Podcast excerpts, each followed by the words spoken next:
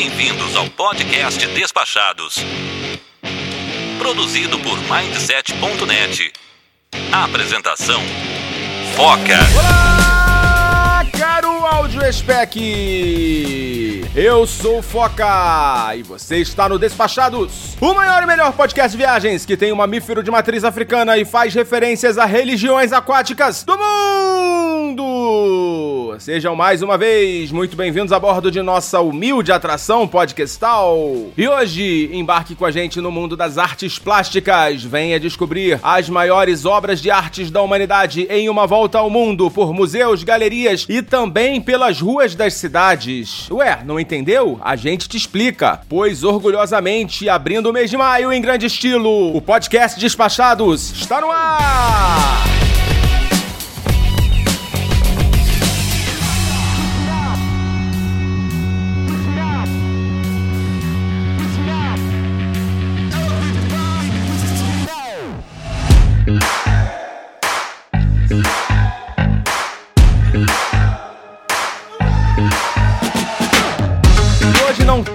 O apoio de nenhuma marca. Se você tem uma marca ligada ao turismo e tem interesse em divulgar seus serviços por aqui, manda um e-mail pra gente, contato@despachados.com.br, que teremos prazer em preparar uma proposta de parceria super acessível para sua empresa. E você que nos ouve aí, que curte nosso conteúdo, mais do que nunca precisamos de vocês. Apoie a gente pelo apoia.se barra despachados ou pelo PicPay. Além de ser uma forma de você garantir a longevidade do nosso podcast, você também garante acesso à nossa sala VIP, onde a gente troca muita ideia sobre destinos, roteiros, milhas, passagens e tudo mais relacionado ao nosso assunto principal, que é viagem. No final do episódio, eu trago o nome de todos os nossos apoiadores e contamos com novas adesões para que o nosso projeto continue dando frutos, como essa nova série que começa nesse exato momento. E para você que está ouvindo esse episódio na semana de lançamento ou na semana seguinte, nesse mês de maio teremos o nosso primeiro encontro pós-Covid e pós-retomada do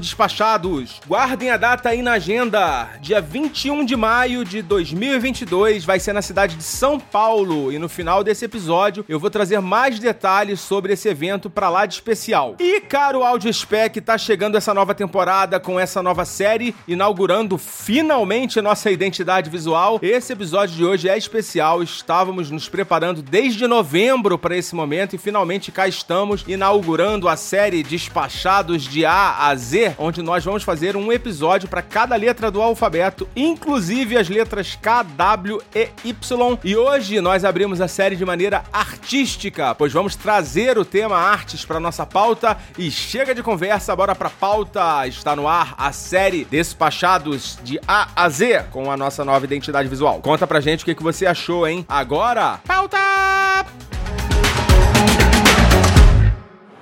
Senhoras e senhores ouvintes do podcast Despachados, sua aeronave encontra-se em solo e o seu embarque está autorizado.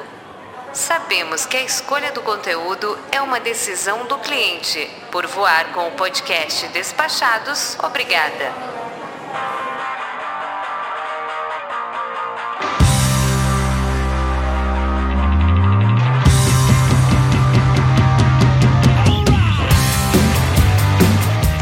Muito bem, vamos começar a nossa série Despachados de A a Z com um grupo maravilhoso de mulheres aqui hoje, que está aqui especialmente para falar de artes. Então hoje aqui eu tenho novamente a Gabi, que agora tá com uma agenda super atribulada, né, Gabi? Pois é, consegui abrir as segundas, segundas-feiras de novo pra gente poder gravar sempre, porque eu adoro estar aqui toda vez. É, e a gente vai voltar a gravar as segundas, então para você poder participar mais também. Novamente eu tenho aqui minha amiga Cláudia Rodrigues, que tá numa friaca danada lá em- na Serra Gaúcha, né?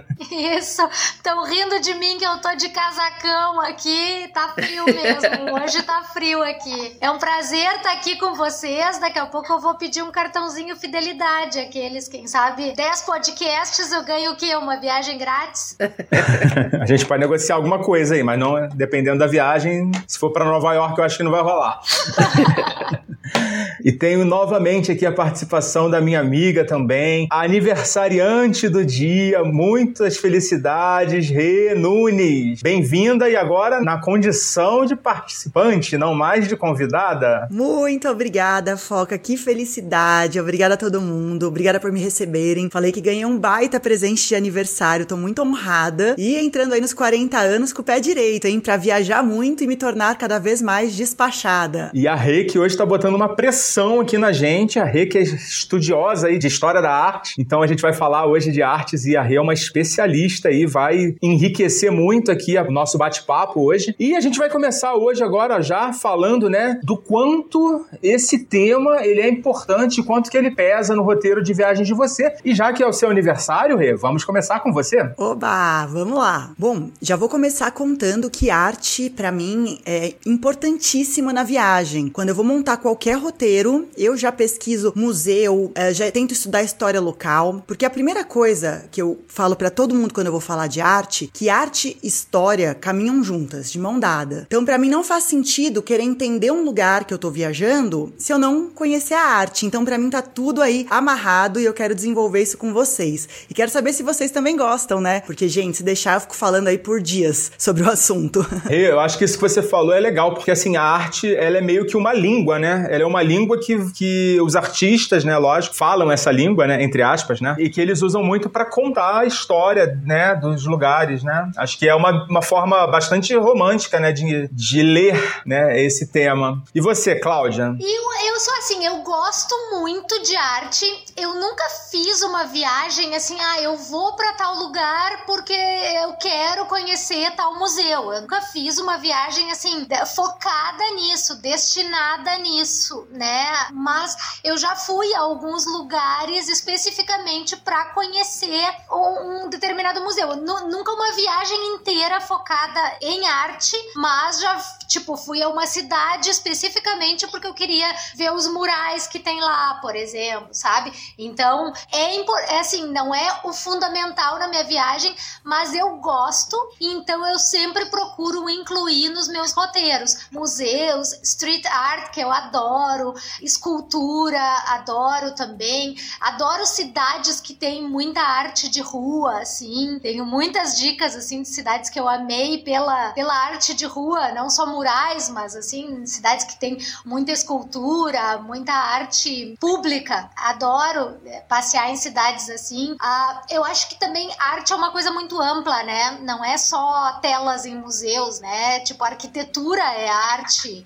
o artesanato local é arte. Então, é, é importante, assim, nas minhas viagens. Não é o meu foco, sendo bem honesta, mas eu sempre incluo nos meus roteiros. É, exatamente essa é a ideia, né? A gente saber o quanto que pesa, né? Você vê que pra, pra Rê tem um peso bem maior, né? Para mim, assim, tem um peso até menor do que eu acho que para você. Apesar de que eu já fiz uma viagem, é, mais na frente a gente pode falar, eu já fiz assim, já escolhi um destino por conta disso. Ó, eu quero esse destino eu quero colocar na minha viagem porque eu sei que é um destino que tem que é muito rico. Depois a gente vai falar, vai ficar, acho que provavelmente muitas de vocês, se não todas conhecem, e vai ficar meio óbvio, né? Vamos guardar esse segredinho aí mais para daqui a pouquinho. Gabi, e você? Ah, a Cláudia roubou toda a minha fala.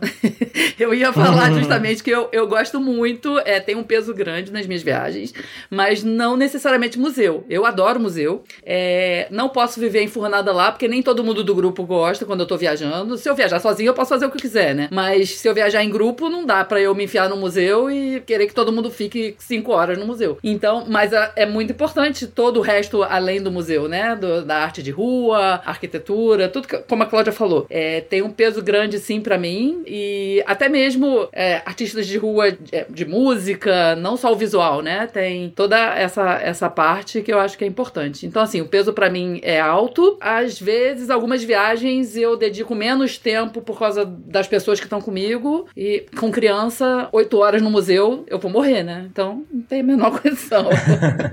a não ser que seja aqueles museus interativos, né? Aqueles museus interativos que aí o Theo não vai querer ir embora nunca mais.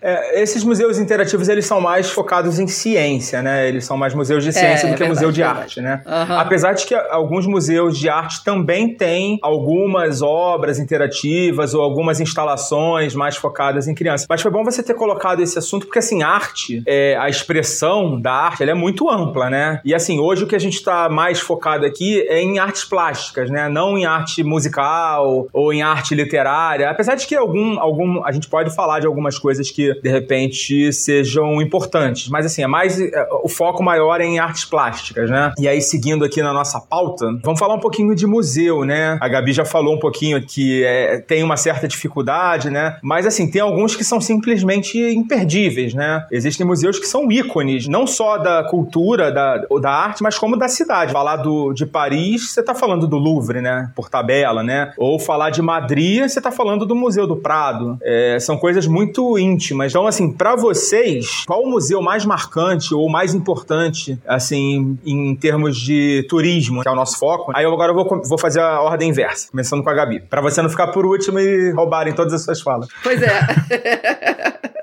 Então, é, como você falou, não dá pra ir a Paris sem conhecer o Museu do Louvre, né? E realmente é imperdível. É, eu me limitei a quatro horas, porque eu achei que mais de quatro horas eu não ia mais estar absorvendo as coisas e tal. Mas dá pra ficar uma semana lá dentro, né? Dá pra você morar uma semana lá dentro pra conhecer as coisas. Mas, e por incrível que pareça, óbvio, eu conheci, sei lá, um quarto do museu. Se conheci um quarto, né? É, eu gostei mais do Museu d'Orsay, por exemplo, em Paris, né?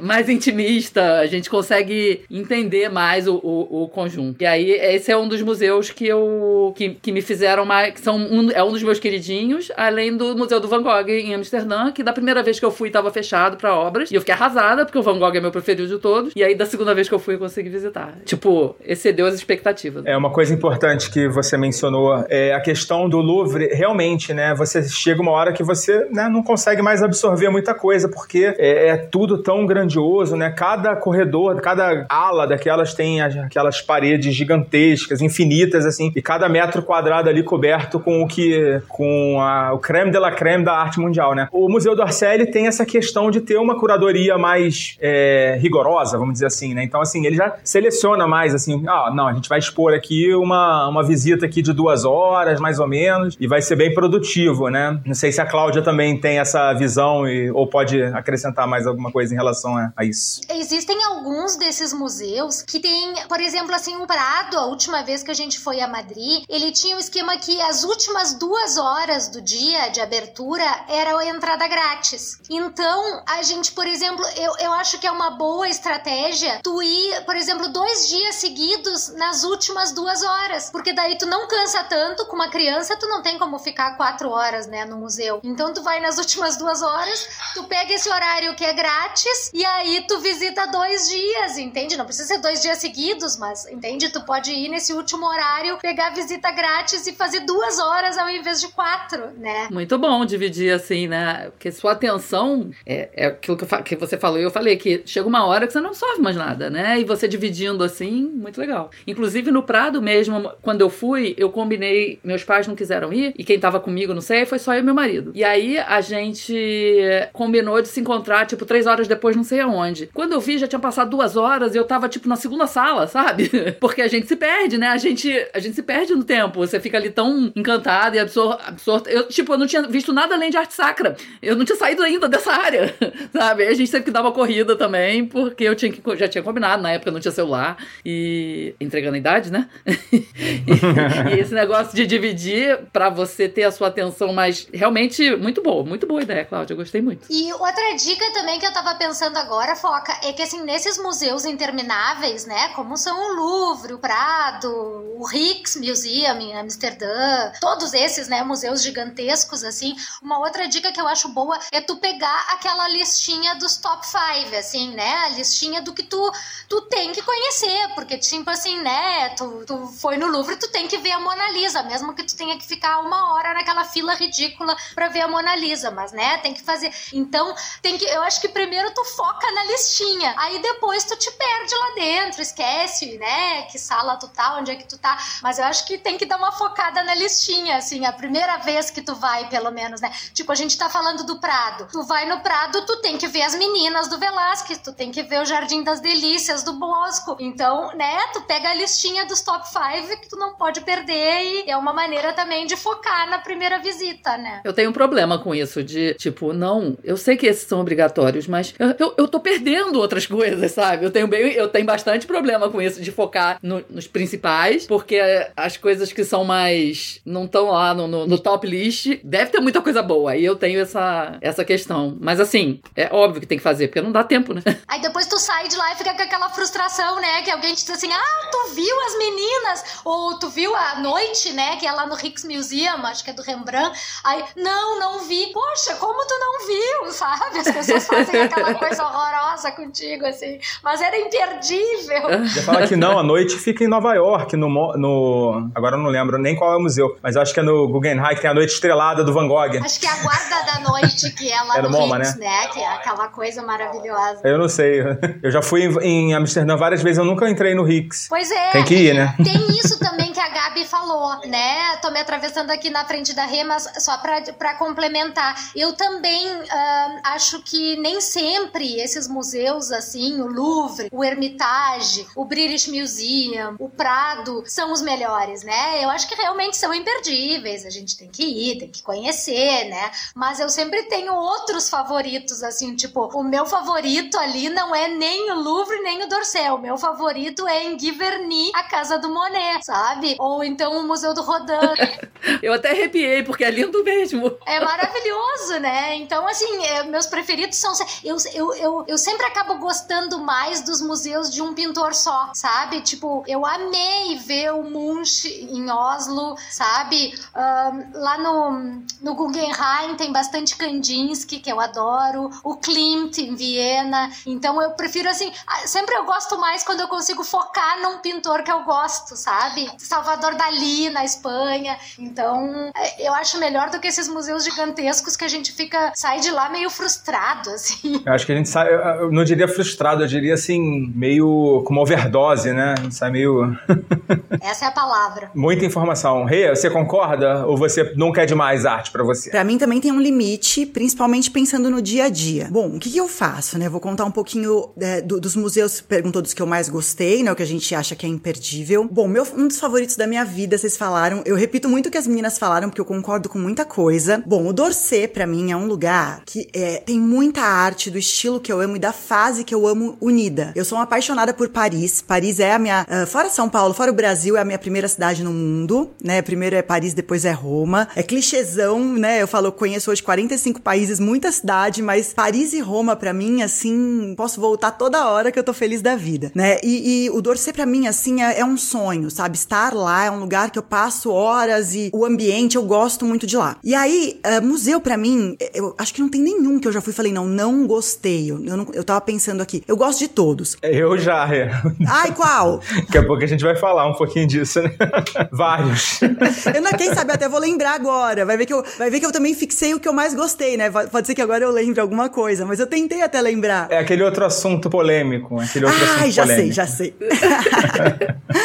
Mas assim, uma coisa que eu gosto muito, principalmente quando a gente chega em, em cidades que a gente não conhece, é que nós, a- que, é, que a gente faça uma localização histórica da história do lugar. Então, por exemplo, quando a gente fala, vai, a gente chega no Louvre. Por mais que a gente tenha os highlights e tem que pegar, né, esse livro, até, por exemplo, no Met, no MoMA, esses museus, eu comprei o livrinho de highlights, que é super legal, né? São as peças principais pra você ver ali no museu. Eu acho super legal isso e geralmente vem como história. Mas, gente, uma coisa que faça, eu não sei como que tá hoje, tá cada vez tá mais fácil. Pega o áudio guia. O áudio guia muda a vida. Porque além dele explicar a pintura, ele vai explicar geralmente o momento histórico. E aí eu vou bater na tecla sempre. Entenda a arte de acordo com o que aconteceu na história. Então vai lá, dá uma olhada na data, né? Então entrou no museu, qualquer que seja, pergunta. Vai lá, pergunta na informação por onde eu começo. Então vamos supor, não, eu tô indo no, no Louvre, eu quero ver a Mona Lisa. Mas pergunta qual caminho você vai fazer de ordem cronológica, histórica. Histórica. Porque por mais que você vai, você não vai voltar às vezes no Egito, né? Não vai conseguir dar conta de ver tudo até chegar em Mona Lisa, porque, né, é muita coisa, depende do seu tempo. É muita história. Mas é muita história. Mas vai fazendo a cronologia, não faz um, não faça um atalho que de repente você se perde ali e aí você passa da fase, volta, vai para 1700, volta para 1500 e fica meio confuso. Porque a, a arte, ela vem da história, tudo que vai acontecendo são os fatores históricos. Então a gente tem desde a parte, né, sacra, depois a gente passa aí uh, a, a, criação da tinta, das tintas, o que vai mudando, a gente vem em guerras, tudo isso a gente consegue acompanhar a mudança da arte, a, a própria tecnologia. Então faz muito sentido quando a gente entende, né, como quantos anos tem a cidade, o que aconteceu naquela cidade, se passou por guerra, não passou, se é uma cidade nova, né, da, se o artista é de lá mesmo, porque, por exemplo, um museu que eu, que eu fui pra, por conta da arte, né, uma cidade que eu fui foi São, São Petersburgo, que assim, eu fiquei enlouquecida no, no Hermitage. E lá tem essa fase antiga, que é o palácio, que a gente visita o palácio de inverno, né, dos, dos czares e tal, e depois a gente vai pra parte artística, que aí eu tenho muita coisa para contar, mas eu vou, vou segurar um pouco, que é onde tem muito modernismo que foi roubado durante a guerra, né, dos outros países. Então a maior coleção de Matisse tá lá, e eu fiquei maluca, né, tem uns Picassos lá que eu nunca nem imaginava que existia, eu fotografei tudo, pode fotografar, fiquei louca. Então é muito interessante entender o porquê que essa arte tá lá. Você olha e fala, mas o que, que tem a ver com a Rússia, né? Você vê aquele Hermitage, né, super clássico, aquela coisa, mas o que, que tá cheio de arte moderna? Se você não faz seu, a sua contextualização histórica, você não entende nada, fica até sem graça. Você fala, tá, mas o que, que tem a ver esse Picasso enfiado nesse museu? Eu tava vendo até agora, tudo dourado, de ouro, tapetes, né, eh, tapeçaria, e aí tá enfiado um Picasso aqui. Então, quando você se localiza na história, fica interessante. E para contar isso pra criança, né, é maravilhoso. Eu acho que para você trazer isso pra geografia, pra história, pra criança, fica muito mais divertido, né? É muito legal. A... Hoje a gente conversando sobre, sobre a pauta, né, a Rita tava me falando, né, que existem momentos históricos que não tinha uma cor, né? É, isso eu já até ouvi. É,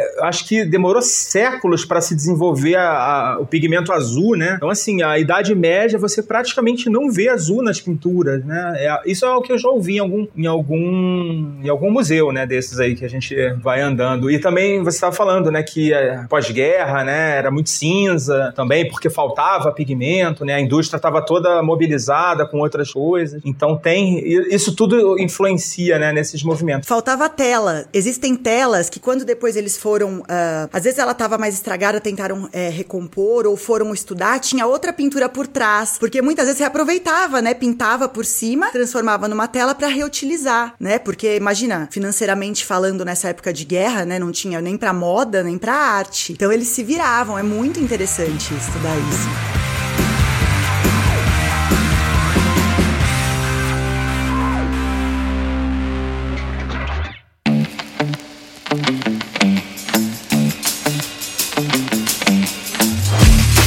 Acabou que eu não falei, né, assim, de um museu que para mim é muito marcante e é uma galeria, na verdade, né, é a Academia de Belas Artes de Florença. Eu acho que foi, assim, o que mais marcou, assim, em termos... Na verdade, assim, é, era o destino que eu tava falando no início, né, que é Florença. Florença é um destino que ele inteiro, assim, ele transborda, né, arte para todos os lados, para onde quer que você olhe. Eu também senti um pouco disso em, em Roma, né, por conta, assim, da cidade ser também, né, toda cravejada, né? Com pequenos brilhantes, assim, né? As fontes e tal. Eu senti isso também, mas eu senti muito mais forte em Florença e também eu conheci Florença antes de conhecer Roma. Então, assim, teve esse, essa questão da, da esse impacto primordial, né? Assim, de ter participado, de ter vivenciado isso pela primeira vez lá em, em Florença. E a academia, né? Eu não sei se o nosso ouvinte está ligando aí o nome à pessoa, Academia de Belas Artes de Florença, é onde a gente tem aquela escultura, assim, que para mim é a, é a, tradução da perfeição em uma escultura, que é a escultura do Davi, do Michelangelo. É uma escultura gigantesca, gigantesca, deve ter uns 4 metros, sei lá. E assim, ela é, ela é assim, eu valorizo muito isso, né? A, a questão do, do realismo, né? A questão do quanto o artista consegue retratar uma determinada realidade, né? Falam, né? Dizem, eu não sei se isso é, é lenda, se é verdade, que o Michelangelo ficou meses olhando para aquela para um bloco de mármore, né? E é, até ele pegar a picareta dele e começar a martelar para começar a esculpir. Que ele,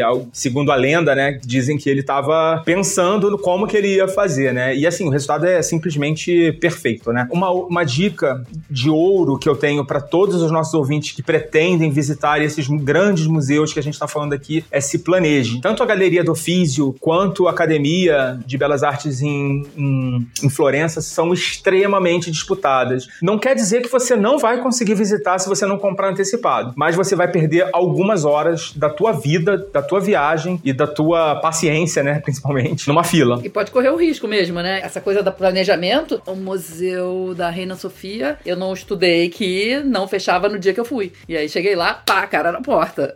Então, falta de planejamento deu nisso. É, eu perdi de visitar a Santa Ceia, Leonardo da Vinci, que fica numa, numa igreja que agora eu não me recordo o nome, não sei se vocês se recordam, mas é, ela não fica em Roma, fica em Milão. E assim, eu só tinha um dia sobrando, assim, eu falei, não, eu vou ver amanhã. Aí no dia que eu fui, tinha três ou quatro horas de fila, já eram duas ou três horas da tarde e não deu pra ir. Perdi, porque realmente é, eu, eu ia embora no dia seguinte, então eu perdi de ver. E eu sei que é uma obra, assim, que vale a pena você ficar algumas horas numa fila, mas você não precisa, né? Você pode se programar e comprar com antecedência. Geralmente todos esses museus têm, é, pode ter uma exceção ou outra, mas tem é, a venda dos ingressos pela internet. Então, assim, é obrigatório você se planejar, saber exatamente o dia que você vai, como a, como a Gabi falou. Tem um dia da semana, pelo menos, é, os museus não abrem, aí pode variar de uma cidade para outra, de um país para outro. Então, fica aqui o meu registro do meu museu preferido e também a minha dica de você não deixar para comprar na hora. E posso dar uma dica só para emendar rapidinho na, na, na, em Florença? Bom, Florença foi uma das cidades assim também que eu fiquei, né? É, você fica maluco, né? Você respira a arte, transpira a galera na rua, todo lugar. Você tem um Davi, né, na praça ali também, né? Você tem um fora, é muito interessante, né? É maravilhosa. E ali, o que, que aconteceu? Quando a gente foi para lá, o Tata, que é meu namorado, ele sempre gostou muito do Dan Brown. E aí, o que, que a gente fez? A gente fez um, além do, do turismo normal que a gente fez, a gente foi entrando, é, ele pegou todos os pontos de arte e da história do, como chama? O Código da Vinci. Então nós entrávamos e íamos procurando, né, as, as pistas e tudo que vai acontecendo no livro, a gente foi fazendo na cidade. Então a gente passava, inclusive, se eu não me engano, na Galeria que tem aquele, tem um corredor que tem aquele corredor que passa, né, tanto pela Ponte Vecchio, que vai passando por todos os lugares, e a gente via, e você, a gente passou por dentro disso, você consegue ver todo trabalhado, tudo que eles retratam no livro. Então vale até a pena quem tiver aí planejando de ir para Florença, leia o livro com esse olhar de anotar as coisas, porque é tão realista. Teve um que a gente puxou no Zoom, no, no teto de um palácio. Você lembra o nome do palácio, Tatá? É Piazza della Senhorinha, que tem um. Que, enfim, acontece lá e a gente puxou no Zoom, a gente viu o desenho exato que ele tem que procurar e que ele acha que é uma pista. Então também dá para brincar com a arte, porque é tudo Michelangelo, são várias pinturas, tem todo o contexto artístico, mas você traz, imagina você tá com uma, sei lá, com um adolescente, não sei como você tá viajando, ou mesmo pra gente que tá vindo no casal, a gente se divertiu muito fazendo isso pelas ruas lá e, e descobrindo esses pontos da história que tudo existia. Então foi fantástico, é bem legal. O Dan Brown é um escritor que leva a gente para viajar mesmo, né? Eu já, eu já li muitos livros dele e ando meio cansada dele, para falar a verdade. Mas assim, por acaso eu tô lendo outro agora, mesmo cansada dele. Porque ele leva mesmo a gente e, e ele fala no detalhe, né? Da vontade da gente ir naquele lugar para ver aquelas coisas, né? Ó, eu vou te falar, é a única coisa que eu gosto do Dan Brown é, é a contextualização, a ambientação, né? Melhor dizendo. Eu não gosto da literatura do Dan Brown, acho muito forçado. eu acho, eu acho também um pouco forçado e todos os livros levam, são a, me, é a mesma narrativa. São quase, sim, cê, parece que tem uma... Você leu um, leu todos, né? Você leu um, leu todos. Muda os lugares, muda as pessoas. Eu só li um, Tatá que adora. Aí ele que vai fazendo tudo. Não, eu, já, eu li bastante. de vez em quando aparece ele é, de graça no Kindle. Eu falei, ah, vamos ler mais umzinho, né? Custa nada. Custa nada literalmente. Mas olha, eu preciso registrar aqui também que eu vou sair daqui em depressão, porque eu nunca fui à Itália, entendeu? E aí as pessoas fazem essa cara, Rê. Os, os, os, os espectadores não estão vendo a sua cara, mas as pessoas fazem essa cara, porque dizem que eu sou a cara da Itália, porque além de arte, a, a parte de, de, de, comida e tal, e eu nunca fui à Itália. E uma amiga minha outro dia, não, porque não sei aonde, na Itália, nem lembro de que, que ela tava falando, eu falei, ah, eu nunca fui na Itália. Você nunca foi à Itália? Eu falei, é, né? Como se fosse ali na esquina, sabe? mas é realmente uma falha absurda e que eu estou saindo daqui deprimida hoje, porque eu nunca fui à Itália. Abrindo aqui o Expedia agora, inclusive.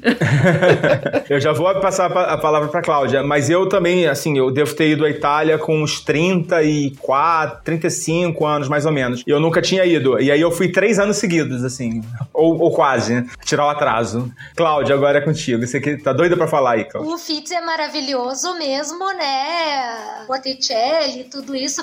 Os Médici, né? São incríveis. Por isso que Florença é o que é, né? Pela família Médici. Mas para mim, realmente, uh, tu, tu trouxe uma lembrança especial, assim, porque o Davi Uh, eu acho que foi uma das primeiras grandes obras de arte que eu conheci, sabe? É, a primeira vez que eu fui para Itália, o primeiro lugar que eu fui foi Florença. O primeiro país na Europa que eu conheci foi a Itália e, e Florença foi especial, Firenze, né? E, e eu, eu conheci o Davi até, né? Tu tava comentando que ele ficou olhando para aquele bloco, impressionante, né? Como que ele conseguiu tirar aquele, aquela figura de dentro do, da pedra e diz que no final, quando ele terminou de esculpir o Davi, ele deu uma marteladinha no joelho e disse parla, né? Porque só faltava falar.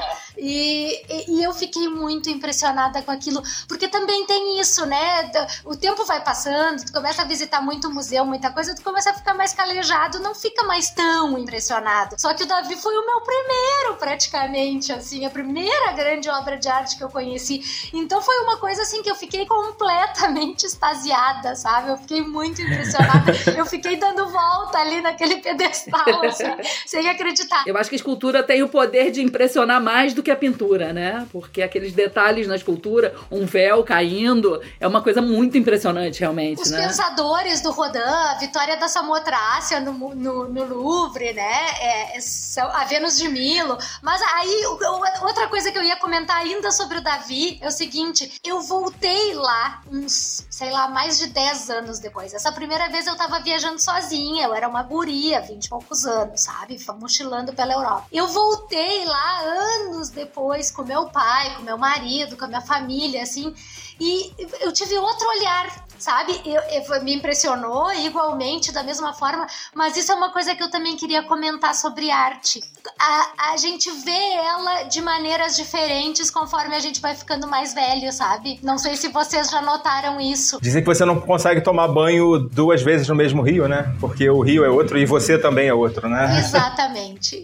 Agora, deixa eu te falar uma coisa. Se você puder guardar o Michelangelo, assim, pra um momento bem especial, assim, guarde, porque não é bom você pegar, assim, como uma primeira grande experiência artística uma, uma obra tão, tão impactante, né? Porque, por exemplo, que eu ia falar, o que para mim a Mona Lisa teve de broxante, o Davi do Michelangelo teve, assim, de apoteótico, né? Então, assim, é, guarde isso para um momento especial da sua vida, é uma dica que eu posso dar. Guarda nada não, vai quando der. Eu, hein?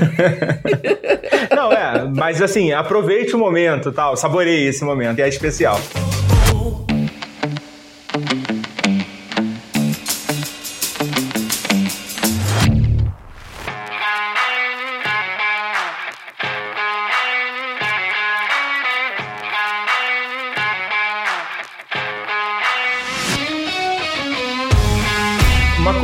Queria a, abordar agora, a Rê tem algumas dicas, assim. Algumas pessoas acham que não gostam, ou realmente não gostam, né? Mas, assim, a Rê tem uma dica de uma abordagem, né? Pra introdução, assim, da, tua, da arte na sua vida, né? Porque, realmente, eu não sou um grande entendedor, eu entendo lufas de arte, assim. Tenho uma vontade de fazer o que a, que a Rê fez, né? De estudar um pouquinho, né? De saber, ter essa cronologia, assim, na cabeça, né? Mas, assim, realmente, uma pessoa que não tem cultura nenhuma, assim, que nunca teve contato com isso, pode ser muito, pode ser over. A pessoa pode se sentir, né, assim, tem uma palavra em inglês que me veio agora, eu não, não consigo lembrar uma em português, overwhelmed, né, assim.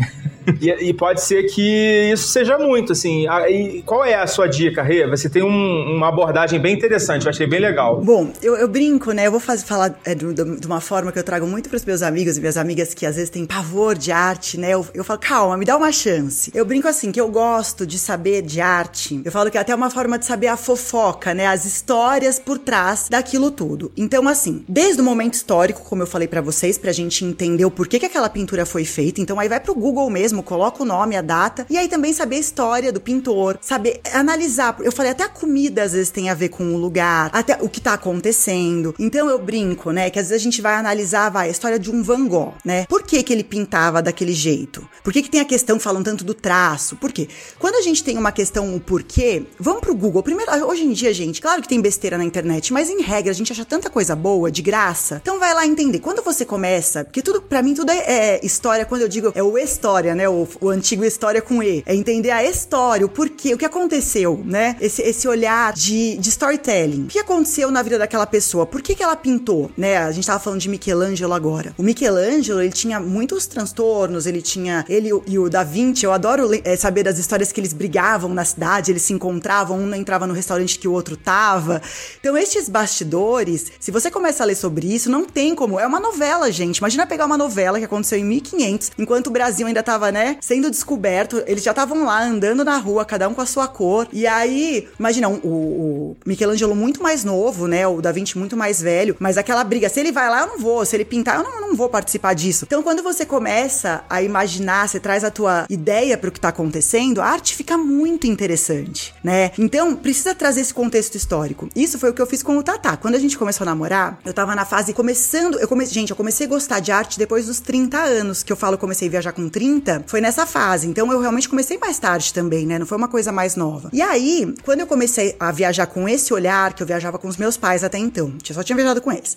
E meu pai me trouxe muito isso. Meu pai é muito simples do interior, mas ele sempre, é, quando ele, ele começou a viajar, ele começou a sempre olhar com essa história, tipo, por que que ele fez isso? Vamos, vamos descobrir. E aí ele foi me ensinando. E aí eu comecei a levar o Tatá, ele nem frequentava museu, não em nada. A gente começou no basicão. MASP, a gente descobriu o MIS em São Paulo, sabe? Foi lá. E aí a gente foi desenvolvendo. Então, eu gosto de falar o seguinte, né? Já vou trazer mais uma dica, uma dica aí. Qualquer coisa vocês me cortam, que eu gosto de falar. Que aí, o que, que a gente faz? Você chega com alguém que geralmente não gosta, né? Ou que quer um pouco mais assim, museu, faz o que eu falei lá no começo. Por onde começa? E aí, você vai imaginando, ah, como que era? Arte sacra. Bom, por que que fazia arte, né? Pra mostrar um luxo na igreja? Por que que tinha isso? Porque pintava na madeira. E aí você vai entendendo o que aconteceu, né? E aí o Google na mão, hoje em dia ainda com a internet em todo lugar, ou com o áudio guia, você começa a se conectar. Então insiste um pouquinho, sabe? Tente um pouquinho além daquela pintura ou da escultura que você está vendo. E pensa que tem um porquê, né? O artista tem uma vida particular, ele pode ter tido uma vida difícil, uma namorada, uma tristeza, é tanta coisa que envolve, é tão legal. E aí você começa a pegar gosto. É, é curta como se fosse realmente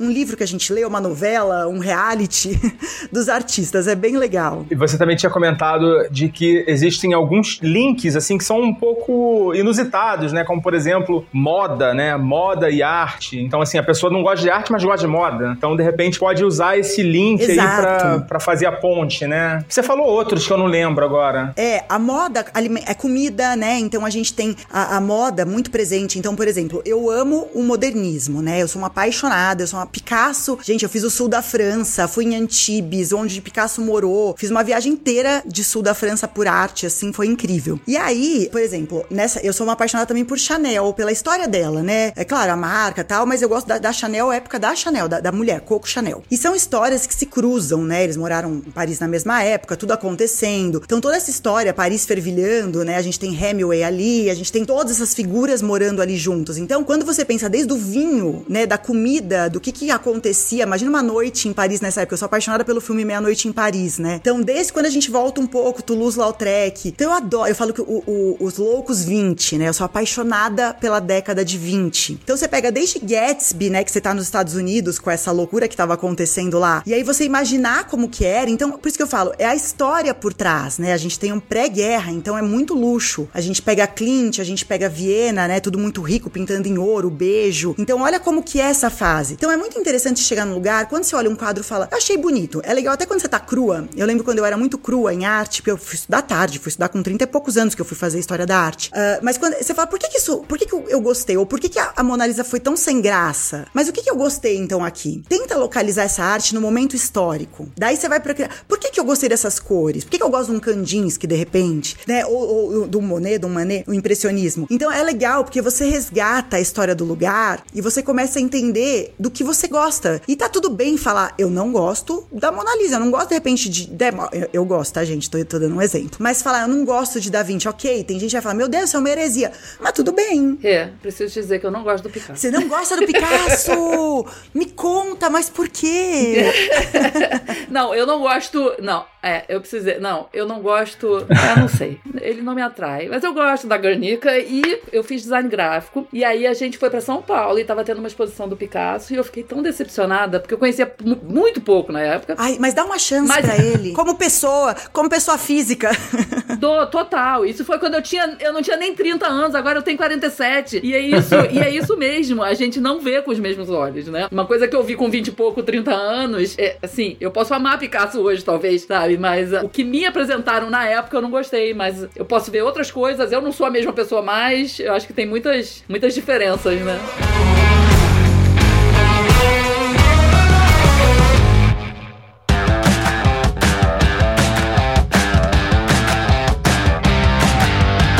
Gente, eu vou dar um corte agora, assim, um corte meio seco aqui. E vamos dar um salto agora para fora do museu. Vamos falar um pouquinho de arte de rua. Eu sei que a Cláudia tem várias, várias coisas para falar. É, a gente tem vivido nos nas últimas duas ou três décadas, né, um grande movimento da arte na rua, né, da arte mais acessível. Eu lembro que quando começou aquele negócio da Cal Parade, né, da parada das vaquinhas coloridas, e algumas cidades, né, tinham essa parada das vacas e, e pintava a cidade ficava toda legal. Eu lembro que teve no Rio, era mó barato, a gente ficava indo atrás das vacas, ia, tentava tirar fotos assim do máximo possível, né? Aí você ficava observando, né? Porque cada artista conseguia passar uma mensagem, né, numa vaca, né? Que é uma coisa meio bizarra, é, né? É, é, muito lindo isso, né? De botar a arte no, no meio do povo, né? Não só quem pode ir lá ver a, as coisas em outros países ou nos próprios museus do, do seu próprio país. Tem muita gente que não tem acesso, né? E tá ali no meio do povo, isso é muito muito maneiro. Isso é muito legal. É, assim, a gente sabe que a gente tá falando aqui com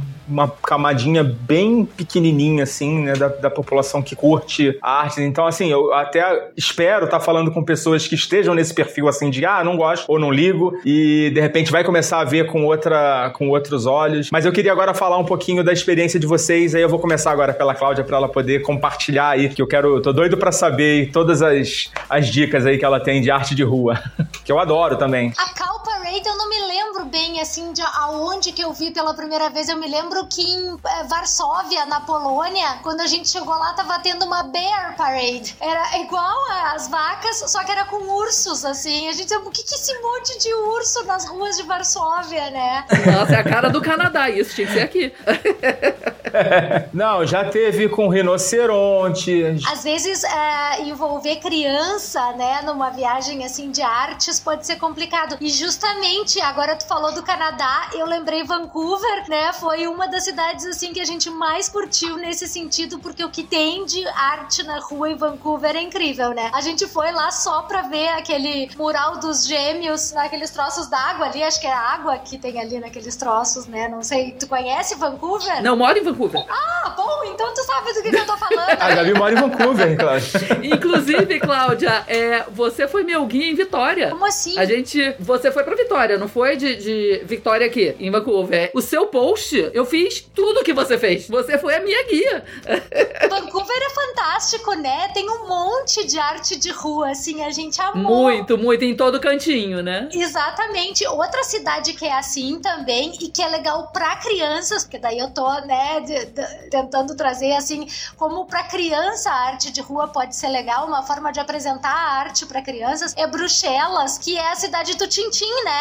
O, o, o cartunista, o criador do Tintim era de Bruxelas. Tem o, a comic, o Comic Museum lá, que é o museu, né, só das tirinhas e tal. E tem os murais do Tintin em Bruxelas, que são muito legais também. A gente andava por Bruxelas catando, assim, cadê o outro mural do Tintin? Porque o Liv também já conhecia os livros e tal. Então era bem legal ver os murais do Tintin. Uh, outra cidade também, óbvio, né? Não posso deixar de falar porque a gente voltou de lá faz duas semanas. Na última vez que a gente foi para Nova York, uns dois anos atrás, eu tinha já feito um mini tour do Cobra em Nova York, né? Já tinha visto uns quatro a cinco murais. Aí quando eu voltei, eu fiz um post no blog e tal, falando sobre os murais do Cobra em Nova York. E aí eu vi que tinha, sei lá, mais uns 10 que eu não tinha conhecido. Então agora a gente voltou lá o mês passado e daí eu fiz questão de conhecer todos. Tipo assim, me faltou um ou dois que eram lá no Brooklyn que, que eu acabei deixando. Mas a gente foi, assim, fez um, um tour, assim, acho que foi das poucas vezes que eu fiz um tour focado mesmo em procurar street art. Foi muito legal. Esse do Brooklyn que você não viu, provavelmente foi a minha surpresa. A última vez, sei lá, uma das vezes que eu fui em Nova York, eu aluguei um apartamento no Airbnb e foi no Brooklyn, em Williamsburg. E aí, simplesmente, eu cheguei sem prestar muita atenção. Quando eu saí de casa, na frente, na frente do meu apartamento, tinha um cobrão lá.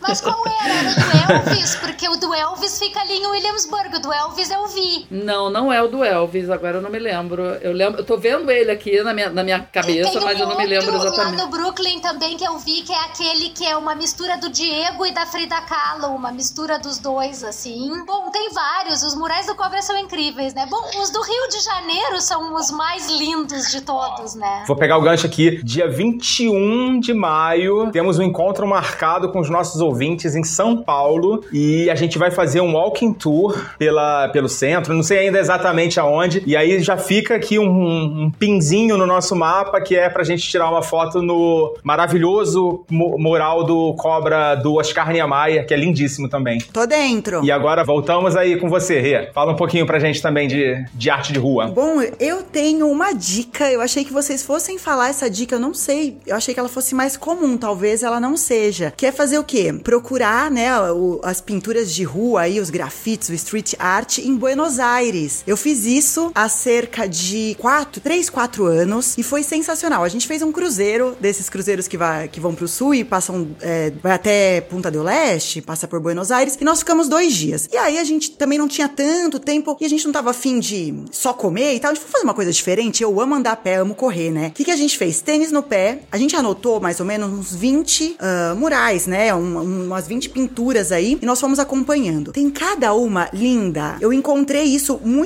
Eu não, che- não sei se eu cheguei a fazer um post disso no blog na época, mas eu consigo passar pra vocês se vocês quiserem, porque eu marco tudo no Google Maps. Então tava tudo marcadinho pra encontrar. Nós fizemos tudo a pé, mas assim, incrível. Cada pintura maravilhosa. Eu nunca tinha visto Buenos Aires com esses olhos. Eu acredito que ainda tenha, né? Pelo, pelo tempo, faz tempo, mas não faz tanto. Então, assim, além daquela. Tem uma Frida Kahlo que é bem famosa lá e tal, são artistas todos de lá, mas foi tão legal. Então a gente ia parando, comendo, passando por alguns, po- por alguns pontos principais, mas com esse olhar de procurar, de caçar, né? a- As artes aí de rua. Foi muito divertido. E o inesperado é muito legal, né, Rê? Muito, porque eram coisas como a gente tinha encontrado no Maps. Aí, Cláudia, vale fazer uns posts, né? Klaus, se quiser, eu passo aí, eu passo aí para você as dicas pra você montar que. Eu tenho no blog um post específico sobre o bairro de Buenos Aires, onde tem os murais, assim, bem Que característicos. da sorro, né? rua porteira. Talvez eu peguei da Cláudia. Eu acho que, acho que vai pro sorro, vai pra aquela direção, né? Eu não conhecia muito esse, essa região. Ah, bem, outro gancho que eu vou pegar aqui seu. A última vez que eu fui pra Santiago, do Chile, é, eu fiz um walking tour muito legal lá. E assim, eu aprendi pra caramba nesse walking tour, inclusive um pouco sobre a história do Chile, que existe um povo que não é exatamente do Chile, mas é da região ali sul, chama Mapuches, os Mapuches, que eles são meio que como os curdos, sabe? Um povo desterrado, né? Um povo sem terra, uma nação sem terra. E a gente fez o esse walking tour com um Mapuche. Ele levou a gente pra conhecer algumas instalações e tal. A gente chegou a entrar numa, numa escola de arte, bem legal. E lá também tem alguns painéis, né? E um desses painéis foi muito marcante, que era uma criança Mapuche. Eu tenho uma foto dessa, dessa, desse mural. Eu vou até pedir pro Danilo depois colocar como uma, como uma capa. Quer dizer, tô sendo um pouco presunçoso, né? Não sei se a foto ficou tão boa, né? Mas de repente botar no post, pelo menos. Porque se essa viagem pro Chile for a mesma que eu fiz na mesma época, faz tempo, hein? Não, não, não é não. Eu fui agora pra Bolívia em 2019. Aí você foi pra e Santiago. provavelmente nem tinha. né? A gente foi em 2014, que eu lembro, que foi na época da Copa. Sim. A gente quase se encontrou lá, não foi? É dois anos, é isso aí. Eles são os indígenas do Chile, né? São considerados um povo indígena. Assim, eu tenho uns pratos de cerâmica mapuche, assim, aqueles quadros de cerâmica que a gente pendura na parede, sabe? Eu tenho em casa, adoro também aquela arte deles, acho lindo. É, eles têm uma história bem triste, assim, né? De. Da, né? Foram simplesmente. Como a maioria dos indígenas, né? Como todos os povos, né, que existiam aqui na, na América, né? É triste como a história de praticamente todos os povos nativos da- das Américas, né? Que nós não fomos descobertos, né? Nós fomos... Quer dizer, nós não, né? Eles, né? Porque nós já somos uma mistureba danada, né?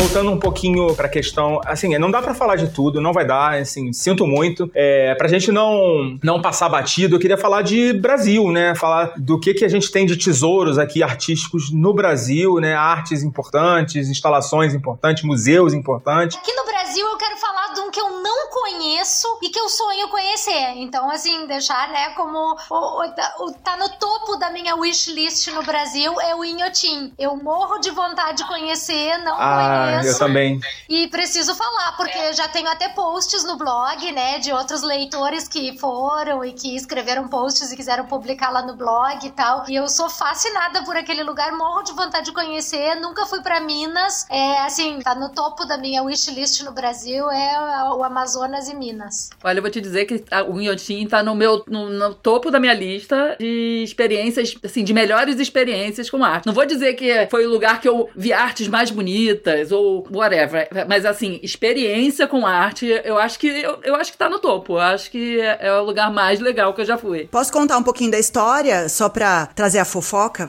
a fofoca artística. Pô, estamos todos ansiosos pelas fofocas. É, aí nem sei. Também é fofoca, tá, gente? Vou contar do, do jeito que eu ouvi. Que é assim, o Inhotim, né, o dono de lá, ele era muito apaixonado por arte moderna, então ele era uma das pessoas no Brasil que tinha mais Picassos e várias obras dessas caríssimas. E aí ele tinha um grande amigo, que se eu não me engano é o Tunga, que é falecido, que é um dos artistas, né, que, que tem exposição lá no Inhotim, que o convenceu de começar a investir em arte, em arte contemporânea, né? Que o Inhotim é todo de arte contemporânea. E aí ele resolveu fazer essa troca, claro que a história é muito maior que essa, mas resumindo. E aí ele resolveu fazer isso e começou a investir, conhecer os artistas. Ele foi casado com, com Adriana Varejão, que é um dos grandes nomes do Brasil hoje. Falei que tem fofoca, né? Então a gente traz essa parte. Que tem uma instalação fantástica lá, né? Então é interessante, por isso que eu falei, é legal, vai entender, né? É Bernardo Paz, né? Se eu não me engano o nome dele. E então é interessante. Por que que ele fez Inhotim? É claro, entrei lá porque, né? É o Google. Porque existe Inhotim, né? Eu fico muito curiosa pra entender, né? Como, né? Porque quando eu fui já faz mais ou menos sete anos e eu fiquei apaixonada. E aí eu fui pesquisar. E a grande dica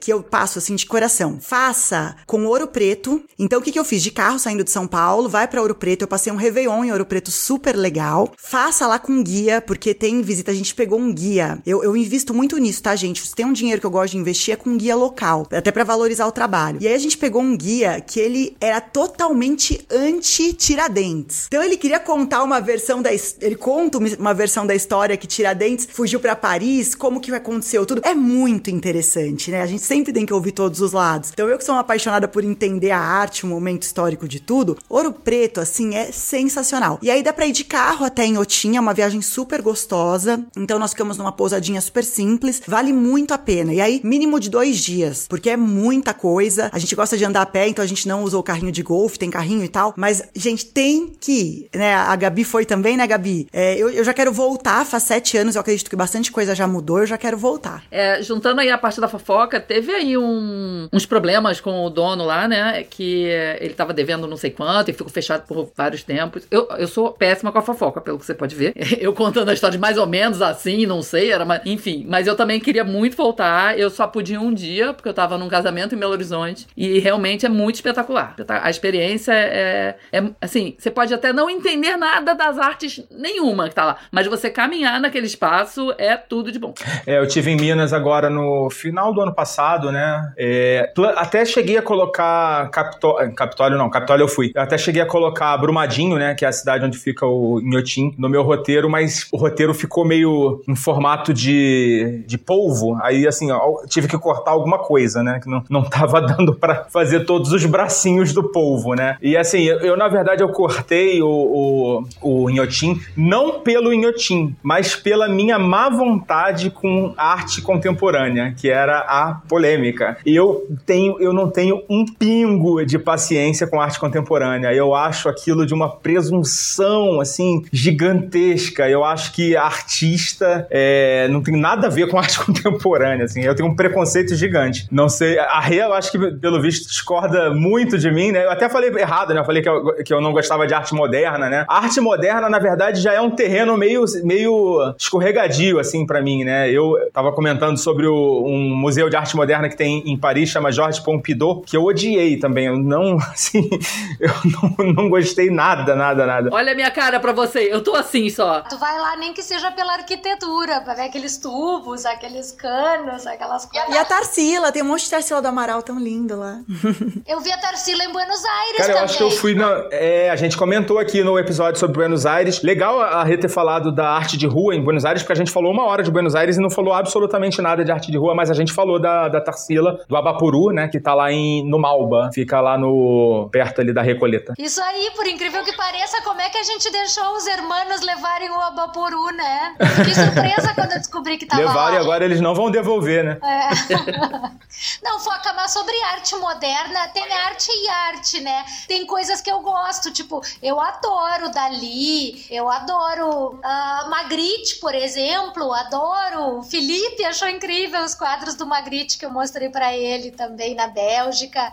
E eu, eu gosto de Jean-Michel Basquiat, eu acho legal. Eu, eu gosto de Amo. Andy Warhol, sabe? Olha, gente, é lógico que assim, eu tô generalizando, né? Mas assim, eu tô generalizando porque é evidente que deve ter coisas muito boas, assim. Mas eu já, eu já vi tanta porcaria em museu de arte contemporânea. Tem um museu de arte contemporânea em Lisboa que fica no Chiado. Cara, não vá, não perca seu tempo. É uma ladeira, você tem que subir a ladeira, você vai gastar um monte de caloria. É, é ridículo, cara. Você entra numa sala. Meu filho, é o contrário. Vá, suba a ladeira, vá gastar o bacalhau. É, não, tudo bem, você vai precisar gastar o bacalhau.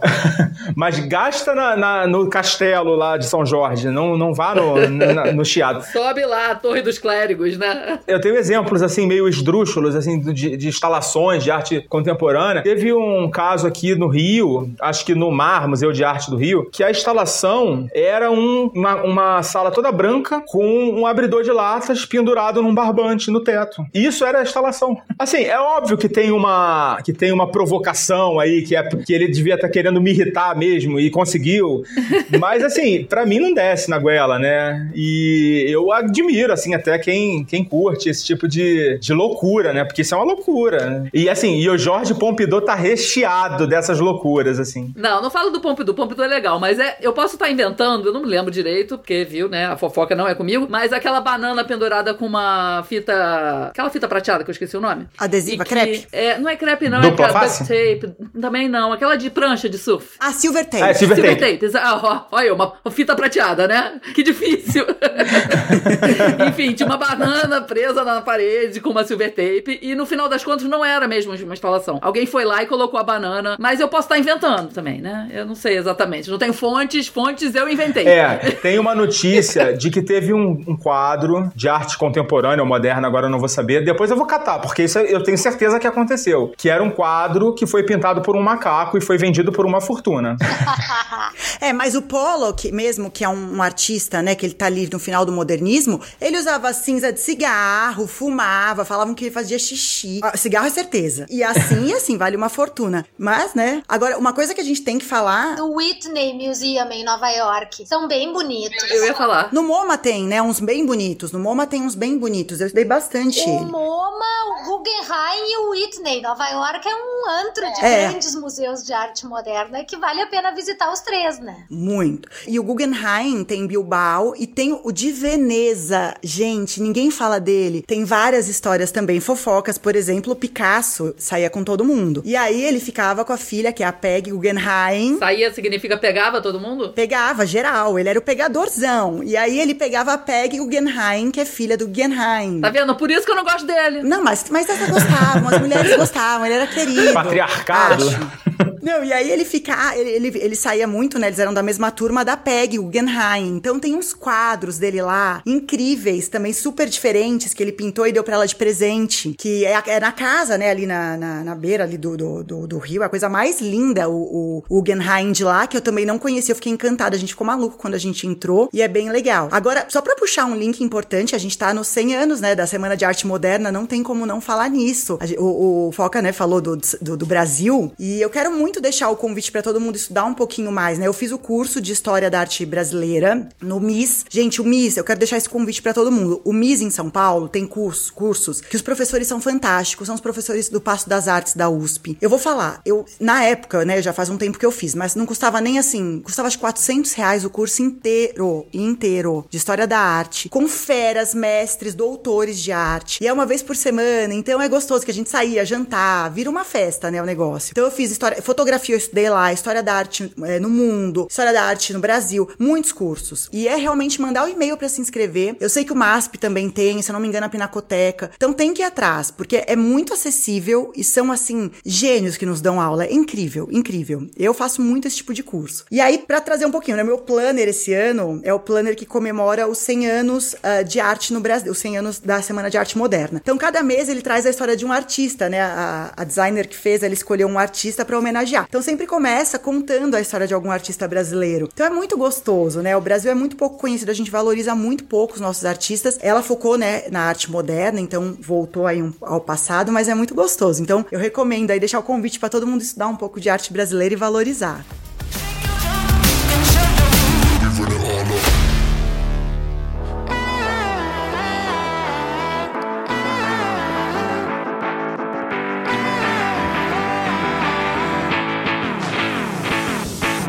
Gente, a ideia do Despachados de A a Z era fazer programas assim mais bate-bola, rapidinhos, assim, de 30, 40 minutos. A nossa gravação aqui já vai para uma hora e cacetada. Tinha que ter escolhido outro tema, né? Não dá pra falar de um tema. E eu tô me contendo muito pra não ficar falando toda hora, hein? É, ele quer encerrar o programa. Não, a, gente a gente fez... não falou de arte religiosa, a gente não falou nada sobre arte asiática, a gente não falou sobre arte africana, a gente não falou nada ainda. Esse podcast tem que recomeçar agora. Eu acho que a gente vai ter que fazer um outro episódio sobre arte. Eu voto na parte Porque dois. a gente realmente não fez. A gente fez metade da pauta. Não, um pouquinho mais da metade. Faltou arte sacra, faltou muita coisa. Mas eu vou ter que encerrar. não fiquem bravas comigo, por favor. Não, e sabe o que, que eu acho legal também? Eu acho legal que quando eu disse sim pra participar aqui hoje, eu achei que eu ia ficar caladinha. Eu achei que eu era uma burrinha em artes.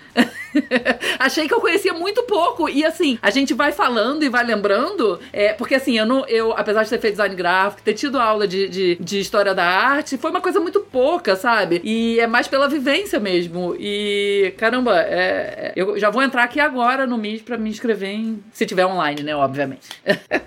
Vale a pena, eu recomendo outra que muito. estudou história da arte, foca. Elas estavam escondendo o jogo, hein? É, ela fez, é verdade, ela não tinha falado, ela tá soltando isso agora. Mas é isso, gente. Vamos agradecendo aqui a participação. O, a Cláudia já se tornou participante, já não tem mais como não tratá-la como uma convidada, né? Impossível. Muito obrigado novamente, Cláudia. Eu sei que você adora participar e eu amo quando você participa. Adoro bater esse papo com você. A gente vai ter que se encontrar a qualquer hora dessa para tomar uns cafés aí, umas cervejinhas. Um mate. Um mate. Quem sabe no museu, né? Quem sabe a gente não consegue se encontrar em algum museu pra bater uma perninha também. Adoro gravar, tô sempre aqui à disposição. Me chamem pra falar de viagem sempre que quiserem, que eu, qualquer assunto relativo à viagem me interessa. Estaremos sempre aqui, sempre, sempre, pra gente trocar essa ideia. Obrigado, Gabi, mais uma vez. Vamos gravar segunda agora pra você poder participar. Gente, é sempre um prazer enorme estar aqui. Esse assunto é, é- é redundante, né? acho que eu falo isso toda vez, mas assim, eu adoro falar de viagem, qualquer coisa relacionada à viagem. Assim, comida relacionada à viagem é mais legal, né? Então, assim, é, é sempre muito bom estar aqui. Eu tava sentindo muita falta e agora que eu tenho esse tempinho, que eu não vou ser a mãe turista hoje, que eu não tenho que levar a criança pra lugar nenhum. Então, assim, é, é uma alegria estar aqui. Me chame mais, quer dizer, mais vezes não, né? Mas me chame sempre, toda vez. E eu estarei aqui, mesmo não sabendo falar sobre o assunto. Toda segunda que a gente for gravar, né? Você vai estar aqui. E Rê, parabéns, feliz aniversário. Parabéns também agora como nossa nova integrante aí do Despachados, a mais nova despachada da praça. Muito obrigada pelo convite, eu tô muito feliz. Como eu falei, comecei os 40 anos, muito mais feliz, muito mais despachada. Quero viajar muito e viajar muito com vocês. Então, sempre convidarem, sempre que tiver oportunidade, eu tô aí, hein, Foca? Conta comigo. E o que eu não souber, eu estudo também, a gente vai atrás pra ficar sabendo. É isso, gente. Galera, essa foi só a letra A. A gente tem o alfabeto inteiro pela frente. Muito obrigado, meninas. Daqui a pouquinho eu volto com os recadinhos do bloco final. Valeu, gente! Tchau, pessoal.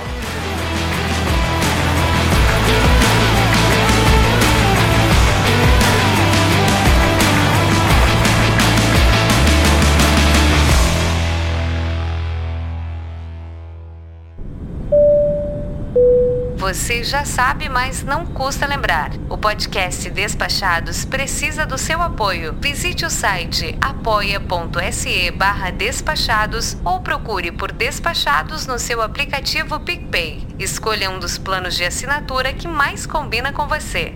Pela atenção, obrigada.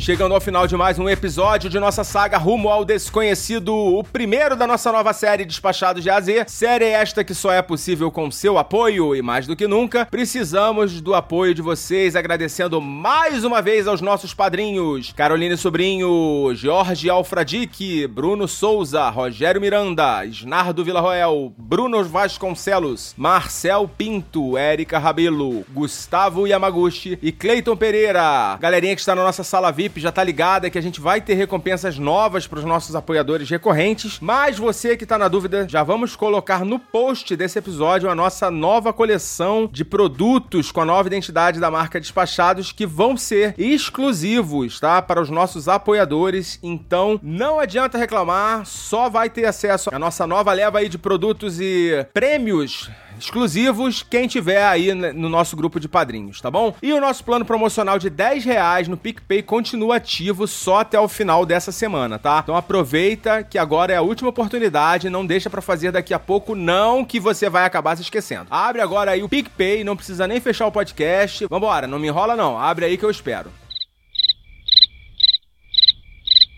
Seleciona a opção pagar, procura o despachados e seleciona o plano que melhor te atende, sendo que você escolhendo aí o plano já a partir de 10 reais já tá garantindo aí o seu acesso só até o final dessa semana, tá? É, são os últimos dias, já estamos dando aí uma lambuja para vocês, enquanto sua assinatura estiver ativa, o seu acesso à sala VIP tá garantido. E voltando a falar do nosso encontro de São Paulo, deixa eu esclarecer algo aqui que me perguntaram, pessoal, o encontro não tem custo de participação, tá? Nossa programação será totalmente aberta e apenas os eventos que forem realizados em bares ou restaurantes terão o custo do que você consumir, que é totalmente justo, né não? Mas você que já participou de algum encontro com a gente já tá ligado que sempre temos prêmios para os nossos participantes e nós já demos algumas hospedagens em Cancún e também em Orlando. E esse ano ainda não temos a nossa premiação fechada, mas pode contar que certamente vai ter coisa boa para quem colar com a gente lá, tá bom? E nós já temos alguns eventos programados. Na parte da manhã a gente vai fazer um walking tour guiado pela região do centro. O nosso almoço está programado para acontecer também um restaurante nessa região. À tarde, a nossa ideia é visitar o Centro Cultural Banco do Brasil, pois está rolando uma exposição bem interessante por lá, mas isso ainda vai depender de alguns detalhes que a gente está fechando e no final do dia ainda vai ter uma recepção em um local a ser definido onde a gente vai fazer a nossa, o nosso tradicional jogo, game show de espaço ou repassa ao vivo, né, que já é tradição dos nossos encontros. Você talvez tenha reparado também que ficamos aí uma semana sem publicar episódio, não sei se todos ficaram sabendo. Eu falei no final do último episódio, mas eu sofri um acidente, cara. tive uma fratura no meu tornozelo, acabei não conseguindo preparar os episódios que a gente havia programado para lançar aí nos últimos, nas, nesses últimos dias e acabou juntando com uma viagem que eu já tinha planejado, era uma viagem de férias, não deu para remarcar, então eu tive que viajar com o pé quebrado mesmo, né? Então agora vamos voltar à nossa programação normal. Esse episódio acabou ficando um pouco maior do que eu gostaria. A ideia é que esses episódios dessa série sejam um pouquinho mais curtos, um pouquinho mais objetivos. Então fica ligado aí que nos próximos dias, na próxima semana, provavelmente nós vamos voltar com mais novidades, tá bom? E dessa forma, vamos chegando ao final de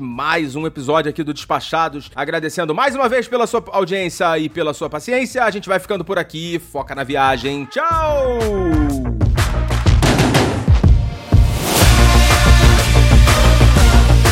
Produção e apresentação Foca. Edição e sonorização Danilo Pastor. Textos de Ítalo Cunha. Com as vozes de Patrícia Treze, Patrícia Vieira e Alves Garcia. Identidade visual Vini Campos. Trilha sonora da Upbeat. Realização Mindset.net.